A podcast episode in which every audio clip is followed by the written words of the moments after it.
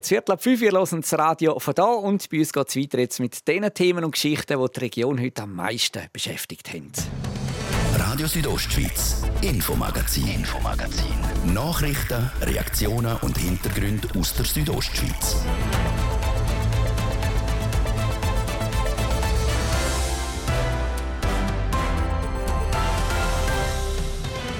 Und da haben wir es an dem Montagabend von Vertrauen oder eben von Misstrauen. Zwei Gefühle, die offenbar das ganze Schweizer Finanzwesen in der Kürze ins Chaos können stürzen können. So schnell gegangen ist es mit der Grossbank Credit Suisse. Überraschenderweise ist Konkurrentin UBS, wo in Bresche springt und CS rettet. Welche Risiken und Chancen unser Wirtschaftsexperte in dieser Übernahme sieht, wir reden gerade ausführlich darüber. Und wir reden auch darüber, wie viel Restwasser in den Bündner Bächen und Flüsse für eine gesunde nötig ist. Das Thema von heute Abend im Infomagazin. Am Mikrofon ist Adrian Kretli. Plötzlich ist alles ganz schnell gegangen. Unsicherheiten bei den Anlegern und eine Grundnervosität, die sich an den Finanzmärkten breit gemacht hat. Und plötzlich ist die Geschichte der Schweizer Traditionsbank Credit Suisse nach 167 Jahren zu Ende. Die angeschlagene Bank wird für 3 Milliarden Franken überraschend von der Konkurrentin UBS übernommen. Eine unerwartete Wende in dieser Geschichte findet auch der Stefan Schmid, Wirtschaftsredaktor bei der Südostschweiz. Es hat sich am Freitagabend und am Wochenende hat sich abzeichnet, dass es zu einer solchen Lösung kommt. Aber wenn du mich vor einer Woche gefragt hättest, CS wird von der UBS geschluckt, hätte ich dir gesagt, Adrian, du bist verrückt, das, das wird ganz sicher nicht passieren. Das, das, ist, das ist unvorstellbar. Ja, das ist eine riesige Überraschung. Ja. Wenn du uns eine kurze Zusammenfassung kannst geben du als Experte, für mich als Nicht-Finanzexperte, wie hätte es überhaupt dazu kommen ja, das Verrückte ist, dass das so schnell passiert ist. Im Prinzip der ganze Prozess hat sich innerhalb von einer Woche abgespielt. Am Montag vor einer Woche hat es Unruhe im Markt in den Finanzmärkten, weil ein paar US-Regionalbanken pleite gegangen sind. Und die Nervosität ist bis nach Europa übergeschwappt. Der Börsenkurs der CS ist unter Druck geraten. Und ganz fatal war ein saudischer Grossaktionär von der Credit Suisse, das ist die Saudi National Bank, die hat sich am Mittwoch geäussert war ein sehr unglückliches Interview. Die haben viele Sachen gesagt, die haben positive Sachen gesagt, sie sind gut unterwegs, sie sind zufrieden, aber er hat auch gesagt, wenn jetzt sie ein Problem überkäme, würden sie kein zusätzliches Geld mehr einschiessen.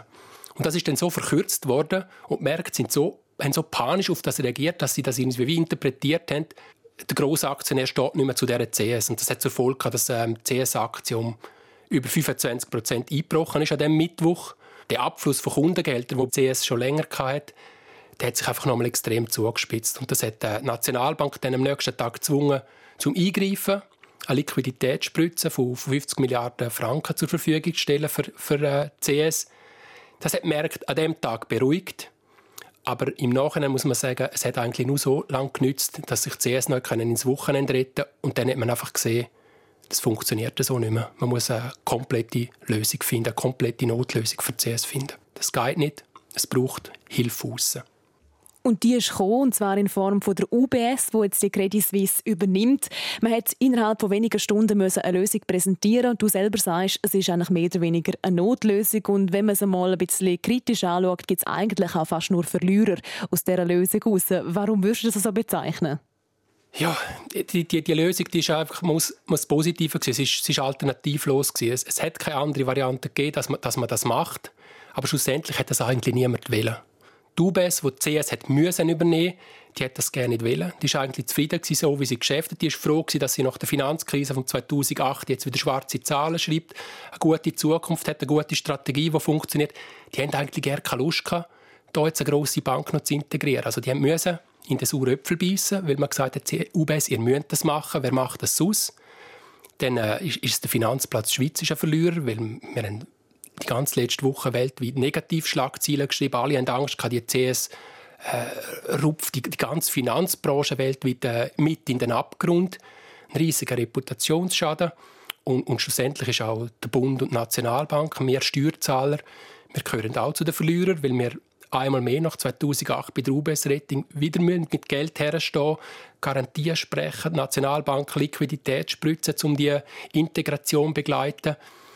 Das sind nur Verlierer und äh, der grösste Verlierer vor allem ist natürlich die CS selber, wo nach einer stolzen 167-jährigen Geschichte jetzt am Ende ist, nicht mehr, nicht mehr eigenständig kann operieren als Bank und äh, Mitarbeiter von der CS, wo, wo unverschuldet da mit hineingerissen worden sind besonders die Mitarbeitenden bei der CS, wo jetzt wahrscheinlich ein Haufen werden den Job verlieren. So liest man es zumindest in den Medienbericht momentan.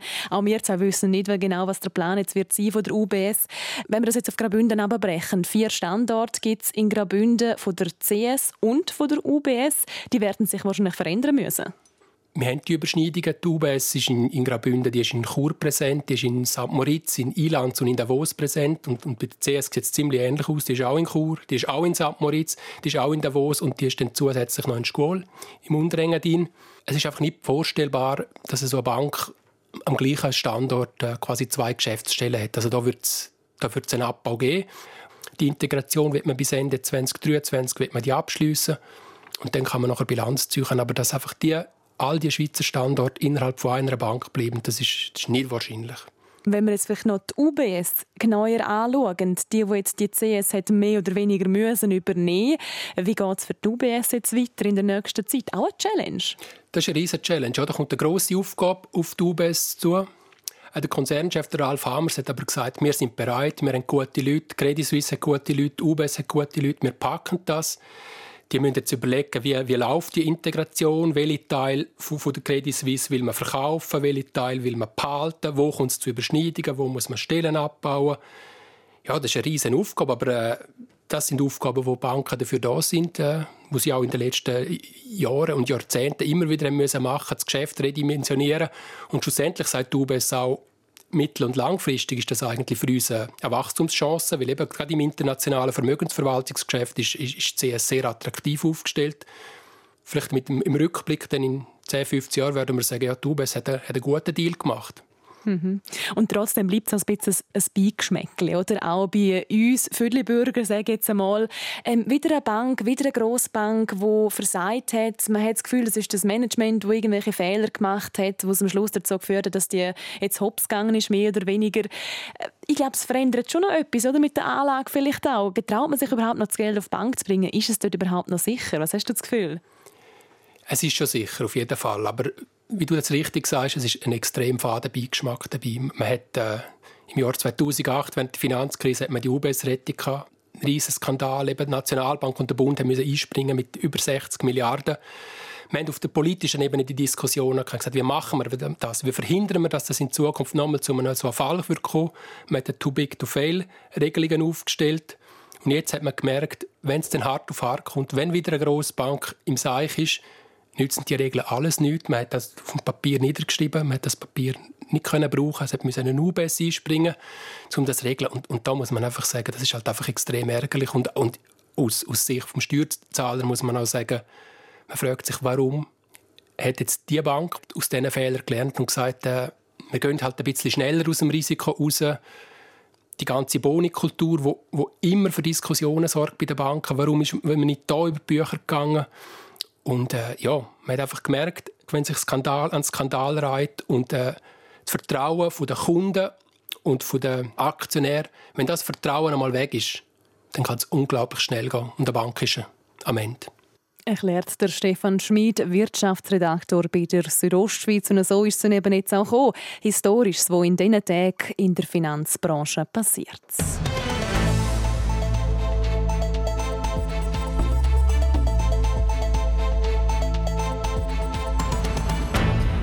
Mehr Energie oder doch mehr Naturschutz? Diese Frage hat sich der Nationalrat in den letzten Tagen einmal mehr gestellt und ist zum Schluss gekommen, der Entscheid geht zugunsten der Energie.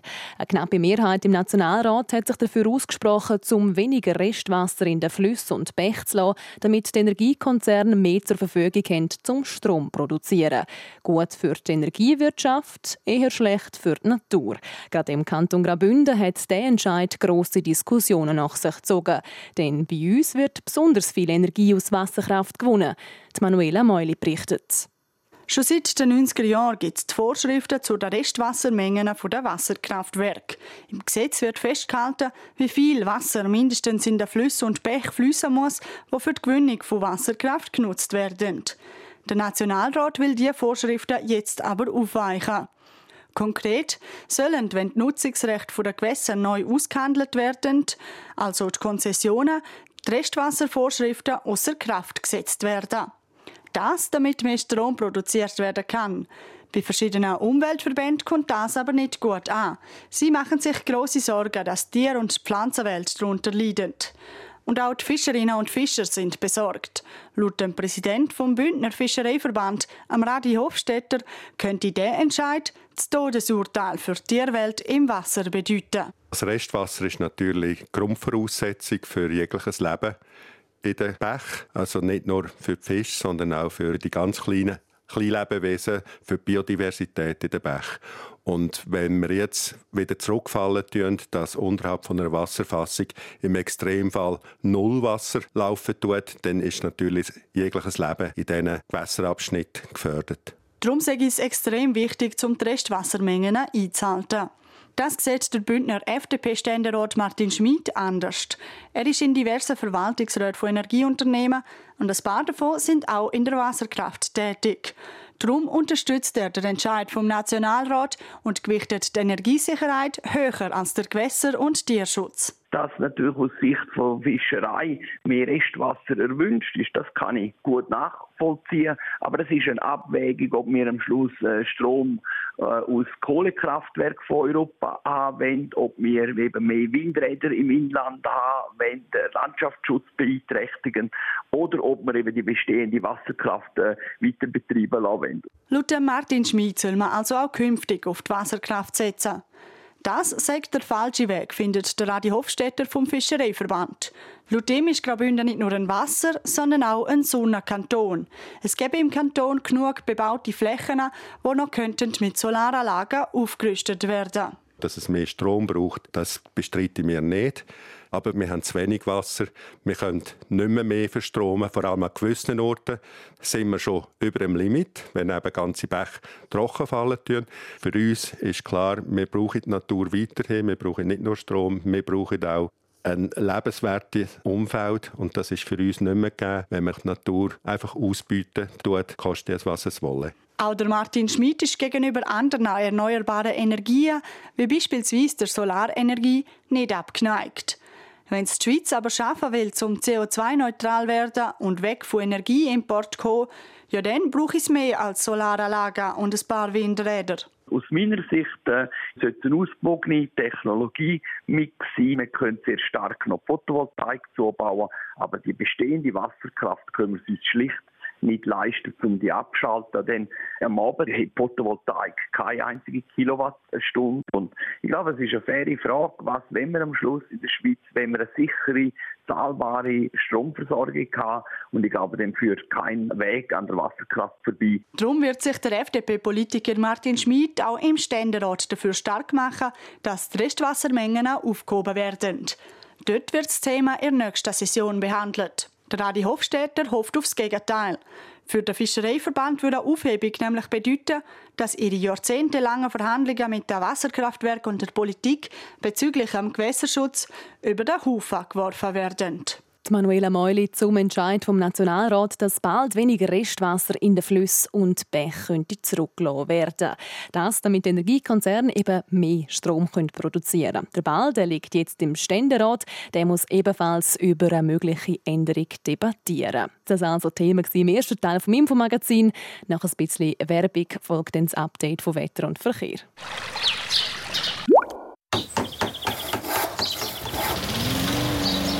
Bauhaus erfüllt alle ihre Frühlingswünsche. Aua!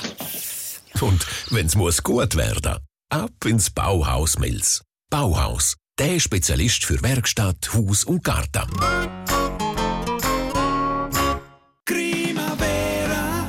Primavera Bündner Frühlingsmess. Der Treffpunkt für Jung und Alt mit einem attraktiven Rahmenprogramm und Party am Freitag und Samstag. grimavera.ch vom 22. bis 26. März in der Stadthalle Chur. Präsentiert vor Südostschweiz. Übrigens, einkaufen war noch nie einfacher. Klick und Collect. Online bestellen und nachher abholen. Jetzt neu im Bauhaus Mills. Montag, der 20. März, es ist Punkt halb sechs. Das Wetter präsentiert von disco-fox.ch. Die Tanzschule in Chur für Partyspaß. Jetzt mit neuen Kürzen, damit du auf jedem Fest daheim bist. Auf disco-fox.ch. Ja, der Abend heute recht freundlich bei uns in der Südostschweiz. Nach den meistens sternenklar mit Tiefstwert im ganzen Land von 3 und in der Landschaft Davos von minus 3 Grad. Morgen Dienstag dann recht sonnig bei uns. Im Laufe des Tages ziehen dann aber auch mal ein paar zähe Wolkenfelder zu uns, so hohe Schleierwolken, die die Sonne doch auch mal ein bisschen verdecken können. Die Temperaturen die sind dann morgen definitiv wieder in einem frühlingshaften Bereich. Da erwarten wir für das Churer bis zu 18 Grad. An der gibt es 16, das Klosters 13 und St. Moritz 9 Grad. Verkehr präsentiert von Autowalzer AG, Ihrer BMW-Partner im Rital. Autowalzer.ch neu auch mit BMW Motorräder in St. Gallen. Es braucht Geduld im Moment in der Stadt Chur. Wir haben Stau stockend auf verschiedenen Strassen, unter anderem auf der Kasernenstraße in beide Fahrtrichtungen, dann bei der Autobahnausfahrt Chur Nord stadteinwärts und auf der Masanzerstraße stadtauswärts mit einem Zeitverlust von 5 bis 10 Minuten aktuell. So sieht es gut aus. Weitere Meldungen haben wir keine. Wir wünschen allen unterwegs eine gute und vor allem eine sichere Fahrt. Verkehr. Bei uns geht es weiter mit dem Neuesten aus der Region. Ich gebe zurück zur Adrienne Kretli. Radio Südostschweiz, Infomagazin, Infomagazin. Nachrichten, Reaktionen und Hintergründe aus der Südostschweiz.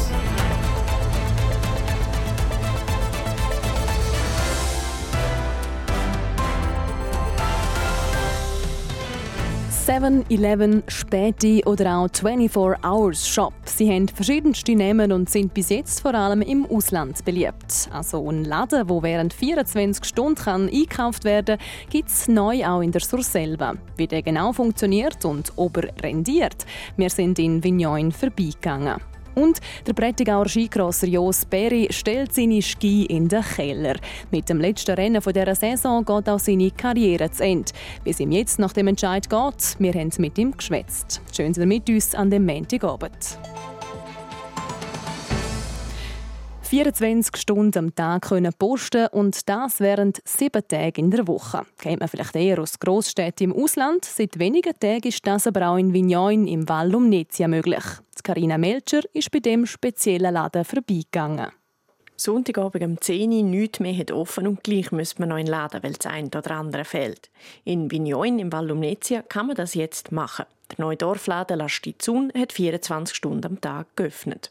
Wer jetzt aber denkt, dass auch die Kasse die ganzen 24 Stunden besetzt ist, der irrt. Der Laden ist, zumindest die meiste Zeit, nicht bedient. Das neue Ladenkonzept ist entstanden, nachdem der frühere Dorfladen zugemacht hat. Und das hat für das ganze Tal eine Bedeutung, wie der Geschäftsführer von La Stizun, der Gianfranco Soller, sagt. Ich finde, das ist einmalig und das ist auch etwas, das äh, ist eine Chance für uns, weil vieles bis jetzt einfach irgendwie abgeflossen ist wirtschaftlich aus dem Tal, weil man vielleicht ähm, einen Samstagabend oder einen Sonntag nichts mehr hatte, wo offen war. Das ist dann abgeflossen, ist an die Grossisten gegangen und jetzt äh, haben wir die Möglichkeit, um diese Wirtschaft bei uns eigentlich lokal ähm, generieren. Damit man seinen Einkauf völlig selbstständig machen kann, gibt es ein spezielles System. Man scannt am Eingang seine Bankkarte, die Schiebetür geht auf, das Licht geht an und der Laden ist bereit zum Einkaufen. Wenn man alles hat, was man braucht, geht man an die Self-Checkout-Kasse, scannt seine Produkte ein und zahlt mit der Karte. Es ist aber nicht immer so, dass keine Angestellte im Laden sind. Drei Stunden am Tag ist das Geschäft bedient. Das ist zentral. So werden die auch die Leute abgeholt, die den persönlichen Kontakt beim Einkaufen wollen. Ein rein digitaler Laden ohne bediente Zeiten, das wird schwer bei uns in der Peripherie. Und da kann man eigentlich wunderbar ähm, auch bediente Zeiten anbieten, weil der Laden muss sowieso gepflegt werden, die Produkte müssen aufgefüllt werden und dann kann man das kombinieren. Ein Fokus im neuen Dorfladen liegt auf dem Verkauf von Bündner Spezialitäten. Etwa die Hälfte vom Sortiment kommt aus der Region. Und die haben mehr zu bieten als denkt. Bevor ich angefangen habe, habe ich gedacht, ja, das hört relativ schnell einmal auf, nachdem dass wir Käse und Fleischprodukte haben. Aber das ist wirklich, wir haben Pasta, wir haben Tees, wir haben Kaffee, der bei uns geröstet wird, wir haben Schoki, wir haben ganz viele verschiedene eingeleitete Sachen, aber wir haben auch Seifen und, und so Zeugs. Also man kann wirklich fast den gesamten Einkauf abdecken mit Produkten aus Graubünden. Dass der Einkauf wegen diesen Spezialitäten teurer wird als beim Grossist, müsse nicht sein. Der Laden hat zwar auch Premium-Produkte, viele Sachen aus der Region sind aber im gleichen Preissegment wie Markenware im Grosshandel. Trotzdem ist es die Mischung, die es ausmacht. Wenn man nur so die Spezialitäten hat aus Graubünden und andere Sachen nicht hat, dann geht man dann trotzdem irgendwo noch anderes her, den Einkauf machen. Und mit der Zeit muss man sich dann fragen, lohnt es sich überhaupt an zwei Orte gehen oder mache ich es dann überhaupt nicht an dem Ort? Mit ihrem Konzept sind sie einzigartig in der Region. Darum sind die auch schon andere Läden interessiert und könnten sich vorstellen, das Konzept vom 24-Stunden-Laden zu übernehmen. Karina Melcher hat berichtet, Selbstbedienungsläden sind also auch bei uns in der Region immer mehr im Trend.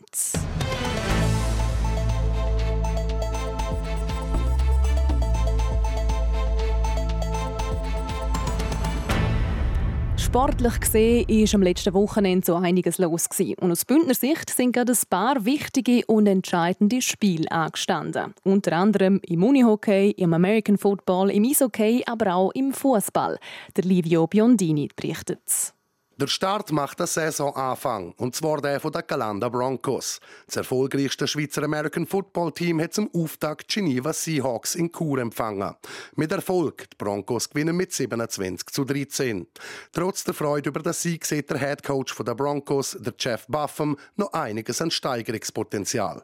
Ja, am Ende hatten wir mit äh, ja, zwei Scores Unterschied gewonnen. Das war eine, eine super Leistung von der Defense, vor allem das war die, neue, die erste Spiel in einem ganz neues äh, Verteidigungssystem. Und die Offense hat, äh, ja, manchmal gut, aber zu, zu viele Fehler, zu viele Strafen.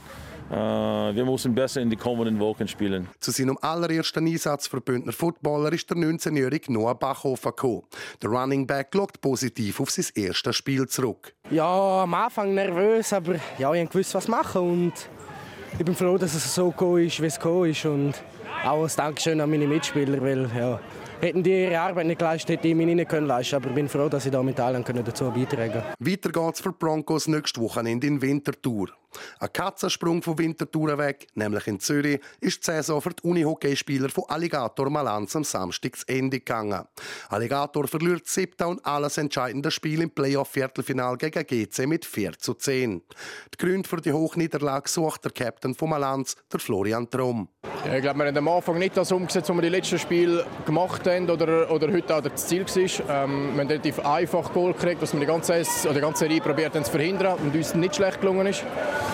Und ja, wenn wir am Rückstand hinten ansäckeln, dann ist es halt einfach auch nicht ganz einfach gewesen.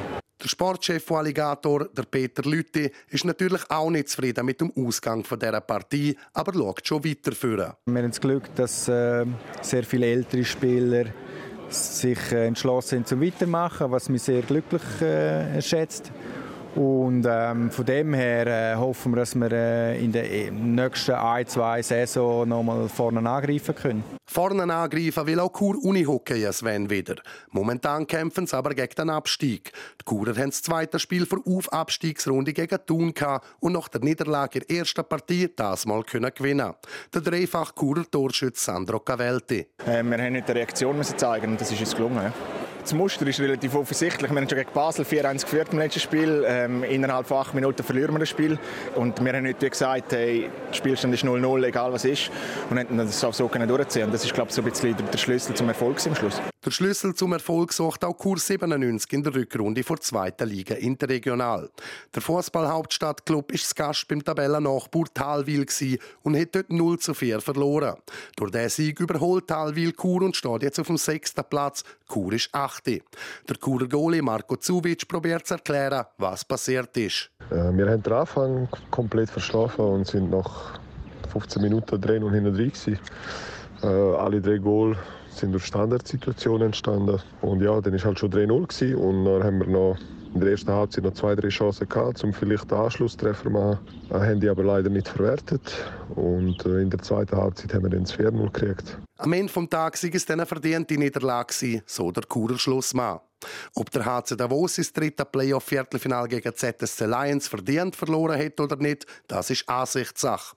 Mit der Haufenstrafe hat sich der HCD aber selber in die Lage gebracht, so der Davoser Verteidiger Dominik Egli. Ich glaube, wie schon im ersten Spiel hier in Zürich haben wir uns das Leben wieder selber schwer gemacht mit viel zu vielen äh, dummen, unnötigen Strafen. Das erste Drittel ist irgendwie noch gut gegangen, haben wir irgendwie jede Strafe können killen, aber nachher irgendwann, ja, wenn wir so weitergemacht haben, ist klar, dass du irgendwann bestraft wirst. Von dem her fast noch zurückkommen, was positiv ist und wenn wir kämpft haben im letzten Drittel, aber vorne ist nicht akzeptierbar gewesen. Weiter geht's am Mittwoch in Davos. Spiel 4 von dem Duell steht dann an.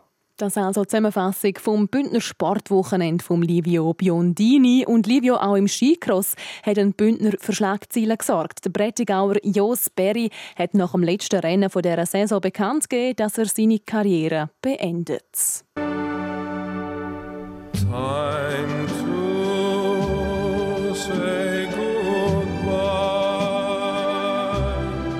Mit diesen Worten hat der Instagram-Post vom Jos Berry angefangen. Mit einer darauffolgenden Erklärung, dass der 32-Jährige seine Skicross-Karriere per sofort beendet.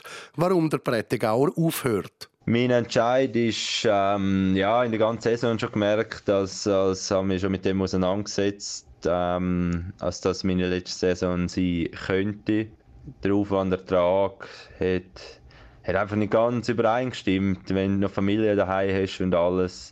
Und es war auch ein bisschen müde halt. Und ich habe es auch gemerkt, letzten Herbst, wo ich, wo ich recht eine lange Zeit immer wieder krank war. Es ist irgendwie nie weggegangen. bin wieder Rennen fahren. Sobald ich von der Rennen zurückgekommen bin, bin ich wieder krank geworden. Gegen Ende Winter sei es zwar besser geworden, aber er habe gemerkt, dass der Körper auch mittlerweile am Anschlag sei.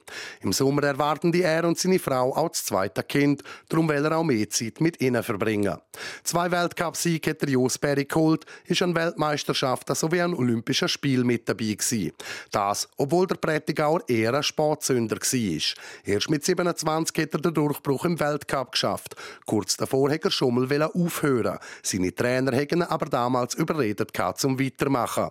Seit der Saison 18-19 ist der Jos Bär in der Gesamtwertung immer in der Top 15 platziert gewesen. Jetzt ist es aber an der Zeit zum Aufhören und neue Prioritäten setzen, wie der 32-Jährige sagt. Auf seine Karriere schaut der Jos Berry eigentlich auch nur positiv zurück. Sehr eine coole Zeit gewesen, habe sehr genossen, immer super Teamkollegen gehabt. Wir haben sehr gut gehabt untereinander, obwohl wir fast das ganze Jahr aufeinander sind. Und auch immer schwer Glück gehabt mit dem Staff, äh, haben immer alle im gleichen Strang gezogen und ja, immer einander gepusht und probiert immer das Maximum rauszuholen. Und ja, und schlussendlich braucht es das, um, um können Resultat fahren und ja, einfach das Bestmögliche rauszuholen. Das Bestmögliche rausgeholt hat der Jos Berry auch bei seinem letzten Rennen in Kanada vom Wochenende. Er ist nämlich Dritte geworden und somit zum Abschluss nochmal aufs Podest gefahren. Ein Highlight zum Schluss der Karriere und damit holt sich der Jos Berry seinen fünften Weltcup-Podestplatz in der Karriere. Die Skicross-Karriere, die das Wochenende zu Ende gegangen ist.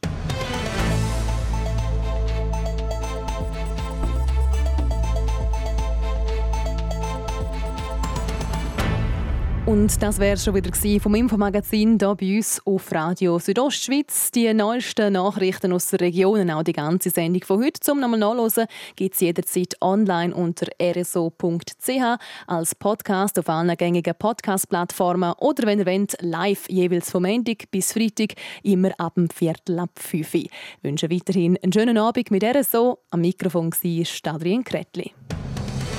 Radio Südostschweiz, Infomagazin, Infomagazin. Nachrichten, Reaktionen und Hintergründe aus der Südostschweiz.